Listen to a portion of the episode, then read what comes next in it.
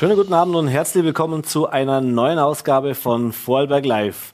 Ja, heute freue ich mich auf zwei Gäste bei mir im Studio. Zum einen auf Primar Heinz Drechsel, der im Dezember 2020 aus der Pension zurückgekehrt ist, die Leitung der internen Medizin am LK Bregenz übernommen hat und gleichzeitig auch Geschäftsführer beim Forschungsinstitut Vivid ist. Äh, zu Beginn freue ich mich jetzt im Studio begrüßen zu dürfen eine darf zwar nicht sagen alte Bekannte, weil das klingt dann schon wieder so, aber tatsächlich kennen wir uns schon einige Jahre, äh, die Eva Maria Düringer von der Arbeiterkammer und da wollen wir uns jetzt natürlich unterhalten Anfang Jahr immer die Zeit der Arbeitnehmerveranlagungen und das ist natürlich dieses Jahr ein besonderes Jahr. Es gab aufgrund von Corona viele, viele Fragen und viele, viele Änderungen und wie das im Detail aussieht, das wollen wir uns jetzt zu Beginn unterhalten. Äh, schönen guten Abend, Eva Maria Düringer. Danke für den Besuch im Studio. Hallo, freut mich und ich habe nichts dagegen, wenn du sagst alte Bekannte, weil wir kennen uns wirklich jetzt schon ein paar Jahre. Das ist kein Problem. Alles klar, gut. Äh, ja, ähm, Eva, dann lass uns doch gleich mal einsteigen und zwar in das Thema Arbeitnehmerveranlagung. Es gab in den vergangenen Jahren immer wieder mal Änderungen, das heißt, da haben sich Dinge geändert von einem Jahr aufs andere. Was, konnte die Arbeit, was konnten die Arbeitnehmer einbringen? Äh, da gab es immer viele Fragen. Bei euch gibt es natürlich immer viele Anfragen, gerade um diese Zeit des Jahres.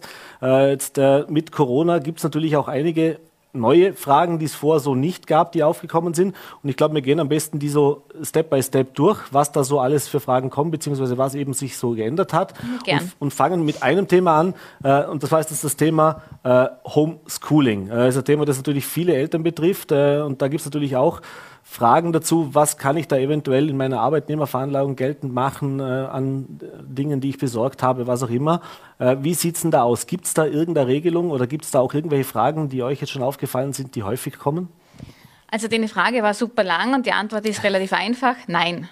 Also ich kann gar nichts ansetzen. Was Homeschooling betrifft, äh, ist es nicht möglich, etwas in die Arbeitnehmerveranlagung äh, zu berücksichtigen. Das Thema ist, es gab im September schon für die, im Rahmen der Familienbeihilfe eine Sonderzahlung, die 360 Euro. Die sollten dafür verwendet werden für den Bereich Homeschooling. Homeschooling hat nichts mit der Arbeit zu tun. So einfach ist das. Und deswegen kann ich auch nichts ansetzen. Auch wenn ich einen Computer für meine Kinder gekauft habe, weil die das braucht haben, wegen Distance Learning und so weiter, ist leider gar nichts möglich. Mhm. Dann kommen wir gleich zum zweiten Thema und da gibt es tatsächlich ein paar Möglichkeiten, das ist das Thema Homeoffice. Also das heißt, das ist auch ein Thema, das natürlich es zwar vorher schon gab, aber nicht in dieser Form, nicht in dieser Häufigkeit natürlich. Viele, viele Vorarlbergerinnen und Vorarlberger haben jetzt im letzten Jahr im Homeoffice gearbeitet, inklusive uns mhm. beiden. Wir haben gerade vorher schon drüber mhm. gesprochen. Äh, und da gibt es auch unterschiedliche Regelungen, auch wie das mit den Firmen geregelt ist. Das kann man ja, da gibt es verschiedene Möglichkeiten, dass man Pauschale bekommt von der Firma, äh, dass die Firma die Kosten übernimmt. Äh, aber was gibt es da für Möglichkeiten oder worauf muss ich achten, wenn ich das in die Arbeitnehmerveranlagung mhm. einbringen möchte? Da muss ich jetzt auch wieder aufpassen. Es gibt äh, verschiedene Lösungen. Und einerseits ist einmal das, ich muss 2020 anders betrachten wie das 2021. Das mit Homeoffice-Pauschale greift erst im Jahr 2021. Das heißt, für die Arbeitnehmerveranlagung 2020 habe ich kein Homeoffice-Pauschale. Da habe ich zwar einen anderen Wert zum Ansetzen, aber wie hätte ich hier in diesem Jahr schon einen steuerfreien Ersatz bekommen vom Arbeitgeber, wäre der steuerpflichtig. Mhm. Also man muss da hier wirklich aufpassen. Das ist jetzt das erste Mal, Mal, dass es wirklich so übergreifend gewesen ist, dass ich 2020 anders anschauen muss wie das 2021er. Das heißt, wenn ich jetzt vom Arbeitgeber einen Zuschuss bekomme, im Rahmen, weil ich im Homeoffice bin, dann ist der zweiseitig begrenzt. Einmal mit drei Euro pro Tag und einmal mit den Tagen, also mit 100 Tage im Jahr. Mehr geht gar nicht. Also ich kann maximal 300 Euro steuerfrei als Zuschuss bekommen. Mhm. Wenn ich jetzt das Jahr 2020 anschaue, das heißt, ich habe hier die Veranlagung 2020, dann muss ich zumindest an 26 Tagen im Homeoffice gewesen sein, um eventuell Anschaffungen für ergonomisches Büromaterial, wie ein Stuhl, wo jeder vielleicht braucht, oder wo wirklich für die Verbesserung meiner Arbeits Platzsituation zu Hause notwendig waren, dann kann ich hier maximal 150 Euro ansetzen. Kann aber, muss ich auch wieder aufpassen, also ich habe hier einen Pauschalbetrag von 300 Euro, wo ich 150 Euro im Jahr 2020 ansetzen kann und 150 im Jahr 2021. Das heißt, ich habe hier übergreifend maximal 300 Euro möglich zum Ansetzen. Mhm. Das klingt jetzt ein bisschen kompliziert, ja, aber wie ist das im Formular geregelt? Normalerweise kann man das ja online ausfüllen. Ich nehme an, das wird jetzt ein bisschen schwieriger sein, oder? Genau. Das heißt, es, ist, es sind Wartungsarbeiten. Das heißt, gestern wurden diese Kennzahlen eingepflegt. Es gibt eine neue Kennzahl für im Formular L1HO, das ist fürs Homeoffice, die Kennzahl 158, wo ich mir dann hier diesen Betrag von 150 Euro, wenn ich es auch tatsächlich ausgegeben habe, erfassen kann. Mhm. Kommen noch auf das Thema Homeoffice in Bezug auf das Büro zu Hause ein bisschen zu sprechen. Das hatten wir in den vergangenen Jahren natürlich auch immer wieder diese Frage und das Thema, äh, aber dass man jetzt wird es vermutlich auch wieder einige diese Frage aufkommen, weil da gibt es ja auch ganz klare Regelungen, wann kann ich ein Büro mhm. zu Hause tatsächlich nur geltend machen und das ist ja gar nicht so einfach. Mhm. Das ist wirklich nicht einfach. Das heißt, es hat dieses Gesetz gebraucht, um zu definieren, was ist Homeoffice. Ich kann, also es ist kein Arbeitszimmer im steuerrechtlichen Sinn. Das heißt, das hätte einen separaten Eingang gebraucht braucht, das darf nicht zum Wohnungsverband dazugehören. Deswegen braucht es dieses Gesetz fürs Homeoffice. Das heißt, ich kann weder Büromöbeln oder sonstiges ansetzen, äh, dann habe ich kein arbeitsrechtliches, äh, kein Zimmer, kein steuerrechtliches Arbeitszimmer in dem Sinne. Das heißt, Homeoffice, wenn ich von zu Hause arbeite, ich kann auch nicht auf einer Parkbank arbeiten. Das gilt mhm. auch nicht als Homeoffice. Mhm. Es wurde genau definiert, was ist Homeoffice. Das heißt aber, wenn man jetzt da noch Fragen hat, weil wie gesagt, klingt alles nicht ganz so einfach, einfach vertrauensvoll an eure Hotline bzw. in die Arbeiterkammer wenden. Da genau. also wir sind wirklich bemüht, die Anfragen so rasch wie möglich zu beantworten. Erschwerend kommt hinzu, erschwerend und Anführungszeichen, dass es eine Umstrukturierung in der Finanzverwaltung gegeben hat. Das heißt, wir haben jetzt nur mehr das Finanzamt Österreich und das Finanzamt für Großbetriebe. Mhm. Also es gibt schon noch die Dienststellen mit Bregenz und Feldkirch, aber keine örtliche Zugehörigkeit mehr. So, das heißt, wenn ich jetzt anrufe beim Finanzamt, hänge ich mitunter in einer Warteschleife, die länger geht. Mhm. Aber man hat auch hier versucht, alles auf einem digitalen Weg äh, abzuschließen. Das heißt, ich schaue erst, zuerst am besten auf die Homepage vom Finanzamt und sehe hier den Weg, den mir, der, mir einge, äh, der mir gezeigt wird, wie erreiche ich meine, wie erreiche ich jemanden? Wie bekomme ich meine Finanz-Online-Zugangskennung? Wenn ich Probleme habe, dass ich mich einfach auch digital zuerst auf der Homepage erkundige und nicht einfach anrufe und frage, wann wird das erledigt oder fehlt noch was? Mhm. Weil einfach diese Zugehörigkeit von Anfang an nicht klar definiert ist. Das heißt aber vorbeigehen im Finanzamt, so wie man das früher kannte, Parteienverkehr, das wird ja vermutlich Nein. in Corona-Zeiten eben auch nicht, also und, und, mit Umstrukturierung, das geht genau. auch nicht mehr. Nein. Ist derzeit Corona-bedingt einfach geschlossen. Mhm. Also das sieht man auch, wenn man sich erkundigt im Internet. Das ist genauso wie bei uns. Wir haben keinen Parteienverkehr. Mhm. Also bei uns ist es auch hauptsächlich übers Telefon oder digital. Wir haben ja auch einen neuen Weg seit Oktober. Das heißt, dieser digitale Online-Service, äh, mit dem einfachen Slogan, schickt uns die Belege, den Rest machen wir. Mhm. Das heißt, äh, auf die Homepage gehen, es läuft wirklich alles nur mehr digital oder vieles digital. Und dann wird man halt durchgeschleust und kommt dann mit dem Ende doch zum Ziel, dass man sein Geld zurückbekommt vom Finanzamt. Das, was ja wünschenswert wäre. Genau. Im genau. Idealfall keine Nachzahlung, sondern eben, dass ordentliches Geld auch wieder genau. rauskommt. Genau. Äh, ein Thema, das natürlich auch äh, für viele Fragen gesorgt hat, ist das Thema Kurzarbeit. Auch davon viele Vorarlbergerinnen und Vorarlberger betroffen. Das hat natürlich auch Auswirkungen auf, die Gesamt, auf das Gesamteinkommen, das Jahreseinkommen. Äh, wie sieht es denn da aus? Kann es da zu Veränderungen kommen? Hat das wirklich Auswirkungen? Und, und vielleicht gibt es da auch irgendwelche Anfragen oder Beispiele, was du uns erklären kannst? Also das Thema ist, wenn ich Kurzarbeit hatte, hatte ich natürlich auch unterschiedliche Einkommenssituationen unterm Jahr. Mitunter kann sein, wenn ich den Familienbonus Plus schon in der monatlichen Lohnabrechnung berücksichtigt hatte, dass dann auch es zu einer Nachforderung kommt, mhm. weil einfach im Jänner habe ich mehr bezogen, wie zum Beispiel während dem ersten Lockdown oder äh, und dann im Dezember wieder. Das heißt, dies, das Finanzamt geht natürlich her und macht, äh, wirft alles in einen Topf und zum Schluss habe ich eine Summe und was dann übrig bleibt, ist dann eine Nachzahlung beziehungsweise eine kleinere Gutschrift wie, die, wie in den Vorjahren. Also ganz wichtig ist, wenn ich die Arbeitnehmerveranlagung selbst einreiche, dass ich schaue, ist es wirklich ein Guthaben oder ist es eventuell doch eine Nachforderung. Mhm. Und also, wichtig ist auch noch, Entschuldigung, was mir mhm. noch einfällt, wo viele Anrufer sind, sie vergessen dann einfach, wenn der Familienbonus Plus bereits in der laufenden Lohnabrechnung berücksichtigt wurde, das noch einmal anzuhäkeln in der Arbeitnehmerveranlagung. Ich muss es mhm. zweimal machen. Das heißt nicht, dass ich es doppelt berücksichtigt bekomme. Ich muss es nur noch einmal die Sozialversicherungsnummer der Kinder eingeben, inklusive halber oder ganzer Familienbonus Plus. Mhm. Also das, da kann es durchaus auch sein, dass da Nachforderung ja. kommt, also ja. was ja sonst eher ungewöhnlich ist ja. bei den Arbeitnehmerveranlagungen. Ähm, ein weiteres Thema, das natürlich äh, auch in Bezug auf diese Arbeitnehmerveranlagung jetzt da ist, ist immer die Frage, was gibt es sonst Neues, was hat sich geändert? Wir hatten vor ein paar Jahren äh, einige Änderungen. Gibt es ansonsten irgendwelche Änderungen, die jetzt, sage ich jetzt mal, für viele Vorarlbergerinnen und Vorarlberger ein Thema ist dieses Jahr oder ist das jetzt auch Corona-bedingt so, dass man sagt, okay, wir müssen aufpassen auf diese Änderungen, die es jetzt gibt aufgrund von Corona, aber ansonsten hat sich jetzt da nichts getan. Nein, es hat schon noch Änderungen und zwar im positiven Sinne gegeben und zwar die Negativsteuer.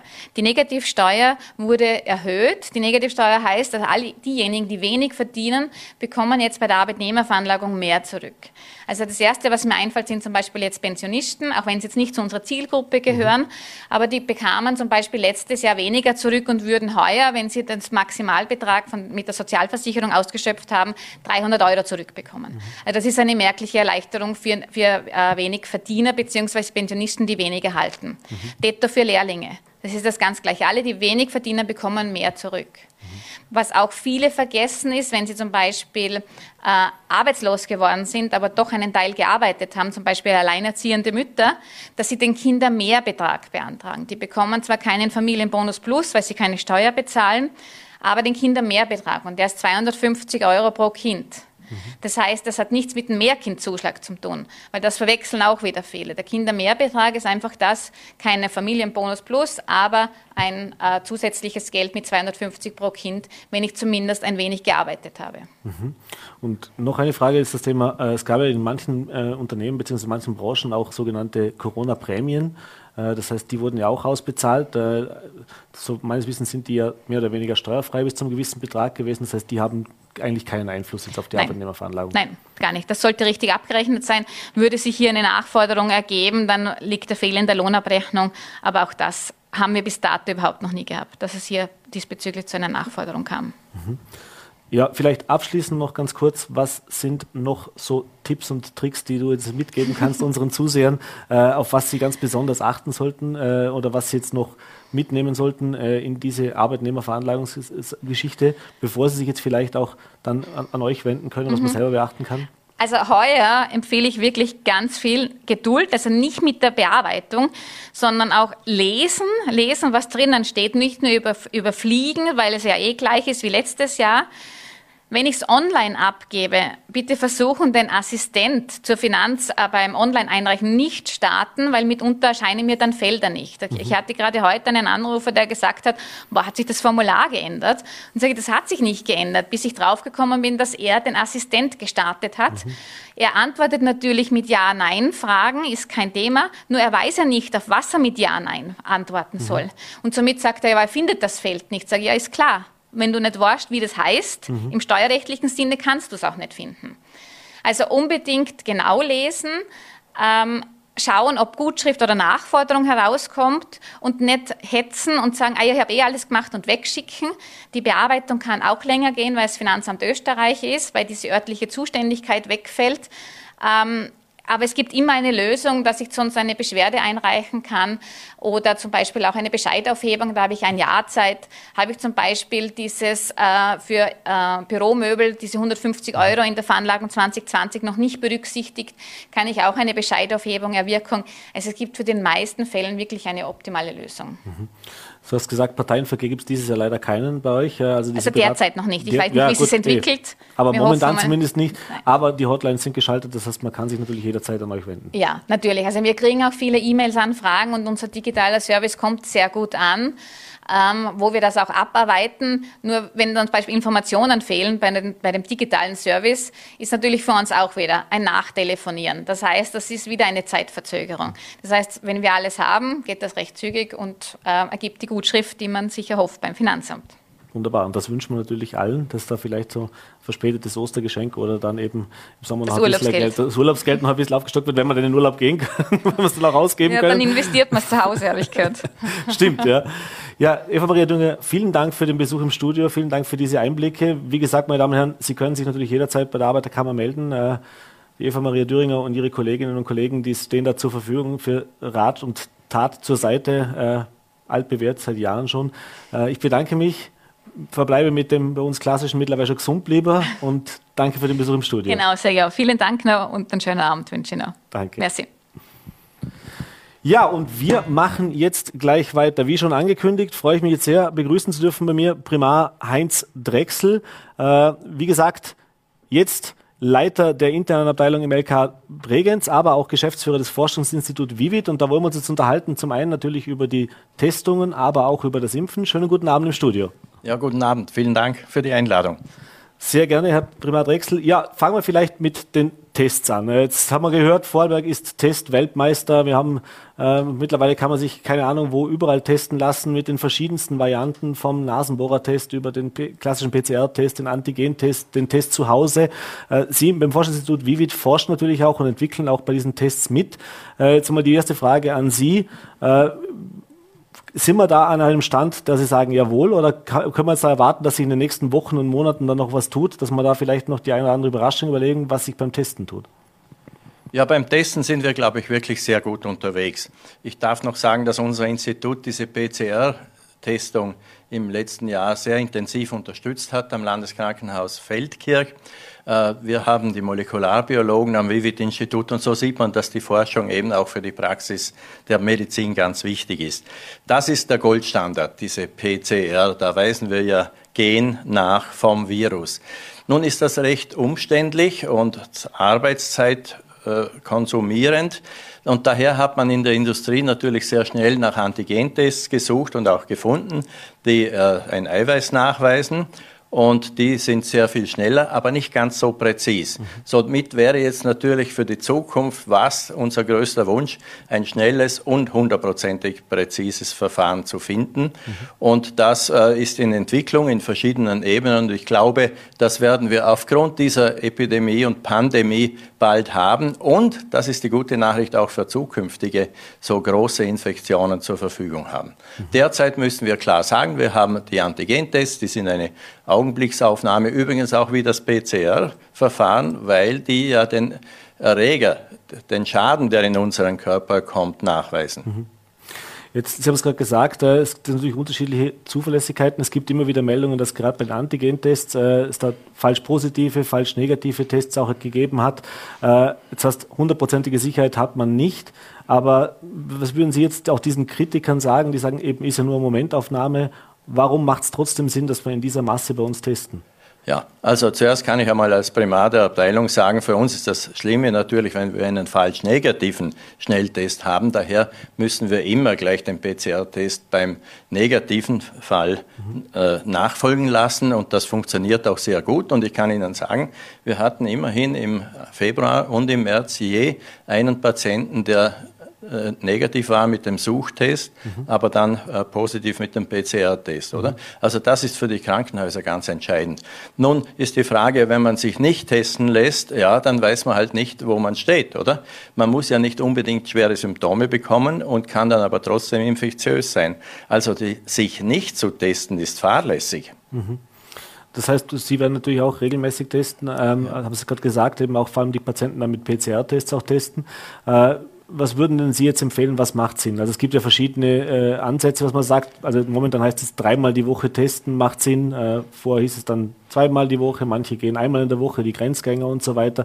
Was ist denn vernünftig, dass man sagt, okay, wir können möglichst viele Fälle rausfischen, aber machen eben nicht diesen ich mache alle drei Stunden dann am Ende einen Test, damit ich auch wirklich sicher bin. Ganz richtig, wie Sie sagen. Ich meine, äh, wir können sagen, derzeit ist der Stand des Wissens besser und ehrlicher, sagen wir, derzeit ist der Stand des Irrtums, dass wir zum Beispiel in den Spitälern müssen wir uns jede Woche testen, oder? Mhm. Und äh, wenn man halt am, nächsten, am übernächsten Tag ins Gasthaus will, dann muss man sich halt noch einmal testen, oder? Also zu viel geht nicht zu wenig ist schlecht und das von den Grenzgängern finde ich eine, eine gute Lösung. Oder die Mitte ist meistens die goldene Mitte, mhm. aber man kann nicht sagen, dass man hundertprozentig alles weiß. Mhm. Kommen wir vielleicht, bevor wir jetzt noch kurz auf das Thema Impfen natürlich auch kommen, äh, zu Ihrer Aufgabe im LKH. Sie haben es gesagt, natürlich ist das in jedem Krankenhaus eine Ausnahmesituation. Jetzt haben wir in Vorarlberg die momentan glückliche Situation, dass wir Intensivkapazitäten haben, dass das sehr, sehr gut aussieht noch. Es gibt zwar einzelne Fälle, tragisch genug, aber im Vergleich zu unseren Kollegen in Ostösterreich ist es da natürlich sehr, sehr überschaubar. Dort hat man jetzt begonnen, damit auch notwendige Operationen, notwendige Behandlungen eben vor allem ist es natürlich der internistische Bereich, der da vielfach betroffen ist, äh, verschieben muss oder absagen muss oder eben hinauszögern muss, weil eben die Plätze nicht frei sind. Äh, in Vorarlberg waren wir Ende, Ende Jahr mal in dieser Situation, dass es relativ eng war, schon mit den Intensivbetten, momentan eben wie gesagt nicht. Aber was wären denn die größten Sorge oder Nöte, die man jetzt auch im Spital hat oder Internist auch hat? Was könnte uns da im schlimmsten Fall erwarten? Ja, das ist einfach und ich glaube auch unseren Zuhörern und Zusehern bekannt. Wenn wir in der Intensivstation mehr Patienten betreuen müssen, als wir können, oder? Dann wird das, äh, das Teufelswort Triage notwendig, dann muss man vielleicht eine suboptimale, nicht perfekte Behandlung machen. Also das ist das Ärgste. Wenn ich Ihnen von vor einer Viertelstunde, als ich vom Krankenhaus kam, sagen kann, wir haben derzeit drei Patienten mit Covid auf der Intensivstation und Gott sei Dank sind nicht viele Operationen derzeit nach Ostern und über Ostern gewesen, die äh, zu Intensivnachbehandlungen geführt haben. Mhm. Und Gott sei Dank auch keine Herzinfarkte, mhm. aber schon einzelne schwere Krankheitsbilder. Das heißt, es ist nicht null, und es ist auch Bregenz ist ein Zentrum, wo sehr viele äh, Corona-Patienten landen. Mhm. Also drei, zwei davon derzeit beatmet. Das ist auch in dieser relativen Ruhephase nicht wenig. Mhm.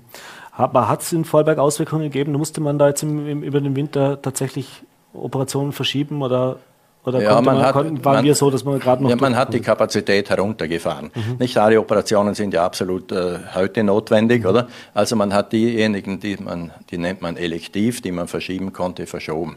Also ich habe das live miterlebt in Bregenz, das mhm. hat sehr gut funktioniert. Da muss ein Spital sehr gut zusammenhalten und das war der Fall. Dann kommen wir auf das Thema, vielleicht auch, bevor wir jetzt wirklich zu den Impfungen kommen, noch auf das Thema Wechselwirkungen. Also gerade im internistischen Bereich, es gibt immer Risikofaktoren, die für einen schweren Verlauf von Corona prädestiniert sind. Äh, hat man jetzt gehört, Diabetes ist so ein Thema, Übergewicht ist so ein Thema. Das sind ja auch klassische äh, Patienten, mit denen Sie in Ihrem täglichen Geschäft zu tun haben.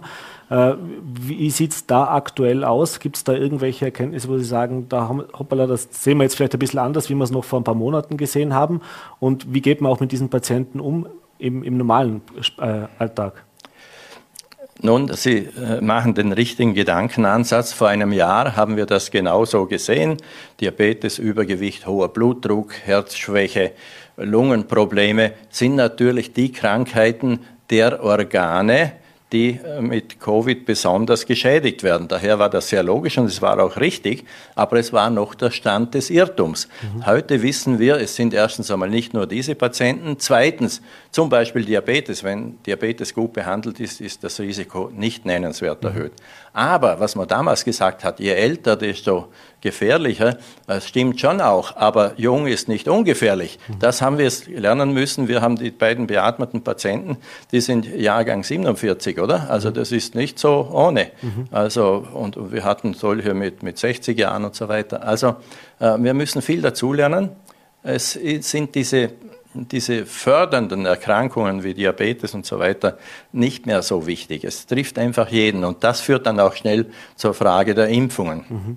Genau, und da sind wir jetzt am Punkt, dass wir nach, bevor es heißt es zwar nach Ostern, also sollte diese und nächste Woche ein Schub an Impfstoff auch in Vorarlberg auftreten. Da sollten jetzt wirklich was vorwärts gehen. Äh, ging auch schon über das Osterwochenende, wurde, wurde weiter geimpft, äh, beziehungsweise zumindest nach Ostern. Äh, das Thema, was natürlich alle bewegt, ist das Thema AstraZeneca, äh, diese Unsicherheit damit. Da hieß es ja ursprünglich, keine Älteren damit impfen. Jetzt heißt es nur noch die über 60-Jährigen damit impfen. Dann eben diese ganz, diese Fälle mit den Thrombosen, mit den Nebenwirkungen. Wir haben da schon vielfach auch drüber berichtet. Jetzt frage ich den Internisten einfach an seiner persönlichen Meinung. Äh, nach wie vor Vertrauen in diesen Impfstoff oder sagen wir auch, wenn es besser, lieber, lieber äh, was anderes, wenn es möglich ist? Ja, persönliche Meinung ist in der Wissenschaft verböhnt. Nicht? Das hatten wir vor 40 Jahren. Die Eminenz sagt, was zu tun ist. Es, man darf nicht über persönliche Meinungen sprechen. Wir müssen über die Fakten sprechen. Und äh, gestern hat Marco Cavalieri äh, veröffentlicht im äh, Il Mezzogiorno, mhm. dass äh, eine ursächliche Beziehung zwischen der AstraZeneca-Impfung und sehr seltenen Thrombosen nach den Daten, die die EMA hat, die Europäische Medizinische Agentur, sehr, sehr wahrscheinlich sind. Also er sagt auch nicht absolut sicher, aber sehr, sehr wahrscheinlich sind. Das ist einmal das Erste. Das ist der AstraZeneca-Impfstoff und das ist natürlich eine Sorge. Mhm. Denn äh, wenn wir es uns gerade aussuchen könnten, naja, dann würden wir sagen, wir nehmen doch den Impfstoff, der keine solchen Nebenwirkungen hat. Mhm. Nun wissen wir es dort ja auch nicht hundertprozentig. Wir können es heute noch nicht ausschließen. Aber das wäre logisch. Nun, wir können es uns nicht aussuchen. Wir sollten möglichst rasch die ganze Bevölkerung durchimpfen. Und jetzt gibt es etwas ganz Einfaches zu sagen. Diese Impfung von AstraZeneca, ja, die hat vielleicht einen äh, schwarzen Punkt auf der weißen Weste. Aber es ist äh, tausendmal besser, als nicht geimpft zu werden. Also die Empfehlung, die ich nur geben kann, ist eine Impfung mit Mangel ist wesentlich besser als ein Mangel an Impfung. Mhm. Sollten, diesen Satz, glaube ich, sollten wir uns alle merken. Die nächste Frage ist, äh, Sie haben gefragt, was meine Meinung ist. Mhm. Äh, der Meinung stelle ich gegenüber die Fakten. Und da muss man jetzt äh, einmal äh, sehr genau in die wissenschaftlichen Prinzipien schauen. Zum Beispiel sind diese wirklich guten Studien immer im Vergleich zu vergleichbaren Populationen, also Bevölkerungsschnitten, welche nicht geimpft werden, mhm. sondern mit einer leeren Spritze sozusagen geimpft werden, sogenanntes Placebo. Und wenn dort dann über die nächste Beobachtungszeit, die bei Impfungen nicht sehr lange ist, herauskommt, ja, das ist ganz klar, das verhindert Spitalsaufnahmen, das verhindert Todesfälle, das verhindert dazwischen Intensivaufenthalte, ja, dann ist der Vorteil eminent. Mhm. Jetzt das herunterzuspielen, das wird viele unserer, unserer Hörerinnen und Hörer aufregen, oder? Ich meine, das sind Todesfälle passiert mhm. mit Lungenembolie mhm. und, und fürchterliche Thrombosen in den äh, Gehirnvenen, mhm. oder? Jetzt muss man sagen, bevölkerungsweite Betrachtung ist klar, man muss die Impfung empfehlen. Das mhm. ist klar. Mhm. Keine medizinische Therapie ist ohne jeden Makel. Mhm. Das heißt, wenn ich jetzt der Pechvogel bin, der dann so eine Thrombose bekommt, ja, das ist wirklich schlimm, oder? Und das ist nicht irgendetwas eins zu einer Million, sondern das ist schwerste Krankheit, das ist unter Umständen Todesfall. Mhm. Vielleicht kann man es so vergleichen. Wenn man heute schaut, Passagierflugzeuge, auf ungefähr zwei Millionen Starts kommt ein Flugzeugabsturz, mhm. oder? Jetzt äh, wird jeder sagen, naja, es ist eins zu zwei Millionen, dieses Risiko gehe ich ein. Das Blöde ist nur, der nächste Flug kann dieser eine sein. Mhm. Und das Blöde bei der Impfung ist, ich kann der sein, der diese Nebenwirkung bekommt. Mhm. Das heißt, auf, auf dem Boden des Einzelmenschen äh, muss man das schon sehr ernst nehmen. Und am Schluss Ihrer Frage stand ja klar, was ist, wenn wir mal genug Impfstoff haben? Ja, dann wird man natürlich den wählen, der am wenigsten Nebenwirkungen macht. Das mhm. war bei jeder Medikamentenentwicklung so. Mhm. Wie optimistisch sind Sie, dass das dieses Jahr noch passieren wird, dass man tatsächlich in Europa dann sagen kann, also das Beispiel, wir gehen dann so wie zur Zeckenimpfung oder zur Grippeimpfung, äh, holen den Impfstoff in der Apotheke oder der Arzt hat ihn lagern und äh, ja, ich kann es mir dann wirklich aussuchen. Ist das, ja, ein, ist das ein also Szenario? Noch dieses Jahr, aber nicht gerade Mitte Jahr, mhm. würde ich sagen. Mhm. Und, und, diese Voraussagen haben wir auch gesehen, die Politik tut sich schwer damit. Äh, das muss die Wissenschaft Monat für Monat neu evaluieren. Mhm. Äh, dann das Thema eben diese Thrombosen, diese Nebenwirkungen. Jetzt haben wir äh, auch mit äh, Experten gesprochen, die gesagt haben, ja, die gibt es. Jetzt gibt es neue Warnhinweise, dass man da eben als Patient, wenn man sich mit AstraZeneca impfen lässt, auch darauf achtet. Äh, Kopfschmerzen, Übelkeit über mehrere Tage und so weiter. Äh, und dann sei das, sei das ja relativ gut auch behandelbar, wenn man es rechtzeitig erkennt. Was sagt der Internist dazu? Ja, was das war jetzt der Epidemiologe, der das Was sagt der Wissenschaftler hat. dazu? Ja können wir nicht beweisen. Es könnte so sein. Wenn das eine simple Thrombose ist oder eine Lungenembolie, die von einer Beinthrombose, von einer Beinthrombose mhm. in den Körper kommt, ja, dann müssen wir aber auch zuerst schauen, ob das in diesem Fall so gut wirkt, was wir bisher behandeln. Also ich wäre da sehr skeptisch mhm. mit der guten Nachricht. Äh, ich würde schon gerne keine schlechte Nachricht haben. Mhm. Aber jetzt zum Zusammenfassen aus wissenschaftlicher Sicht, Sie sagen, äh, natürlich die, die Sorgen ernst nehmen. Äh, ist eine Einzelentscheidung von jedem. Ich habe mit vielen Menschen gesprochen, die jetzt tatsächlich auch ihren Impftermin teilweise nicht wahrgenommen haben, weil sie eben sagen, na, ist mir zu heikel, das ist zu respektieren. Aber wenn man es wirklich aus wissenschaftlicher Sicht sagt, äh, die Option, sich nicht zu impfen, wird uns vor viel größere Probleme stellen, wenn so ich es richtig verstanden habe. Ja, so ist es. Also auch, auch mit der AstraZeneca-Impfung würde ich ganz klar sagen, die Vorteile überwiegen. Mhm. Zum Abschluss vielleicht noch ganz kurz. Äh, Ihre Einschätzung auch oder aus wissenschaftlicher Sicht auch, was Sie sehen? Jetzt haben wir momentan, äh, sage ich jetzt mal, knapp 157.000 waren es heute Nachmittag äh, Anmeldungen zur Impfung in Vorarlberg. Äh, es ist österreichweit wahrscheinlich nicht viel anders. Ich habe jetzt die Zahlen aus dem Bundesland nicht gesehen, aber es ist noch nicht, wir sind noch weit davon entfernt, diese äh, sogenannte Herdenimmunität, diese Durchimpfungsrate zu haben, dass wir da wirklich äh, was schaffen. Äh, was ist denn die Forderung, vielleicht auch von Ihnen gegenüber der Politik oder auch gegen der Bevölkerung, die, den Wunsch, äh, was kann man da tun, dass das vielleicht äh, besser wird? Nicht zuletzt jetzt auch, wenn es eben solche Situationen gibt, wie mit AstraZeneca, die ja jetzt nicht unbedingt dazu beitragen werden, dass sich äh, die Menschen begeistert eintragen. Das Vorbild Israel annehmen, würde ich empfehlen. 70 Prozent Durchimpfung extrem starker Rückgang der Neuerkrankungen, noch stärkerer Rückgang der Spitalsaufenthalte, noch stärkerer Rückgang der Todesfälle. Mhm. Das ist harte Evidenz, wie mhm. wir es heute in der Medizin nennen.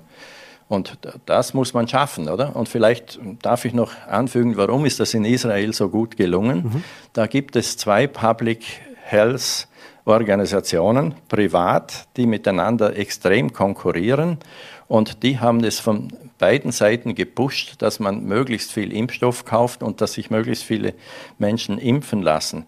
Also Konkurrenz hat dort das Geschäft belebt und das war, ich höre das von wissenschaftlichen Freunden, das war das Geheimnis für den Erfolg. Mhm. Das heißt, äh, je mehr wir jetzt auch Impfstoff da haben, je mehr es auch Anbieter gibt, desto wahrscheinlicher ist es, dass wir da vorankommen. Das würde ich auch mit Johnson Johnson mhm. als letztem Beispiel genau. unbedingt genau. so sehen sehr einfache Handhabung.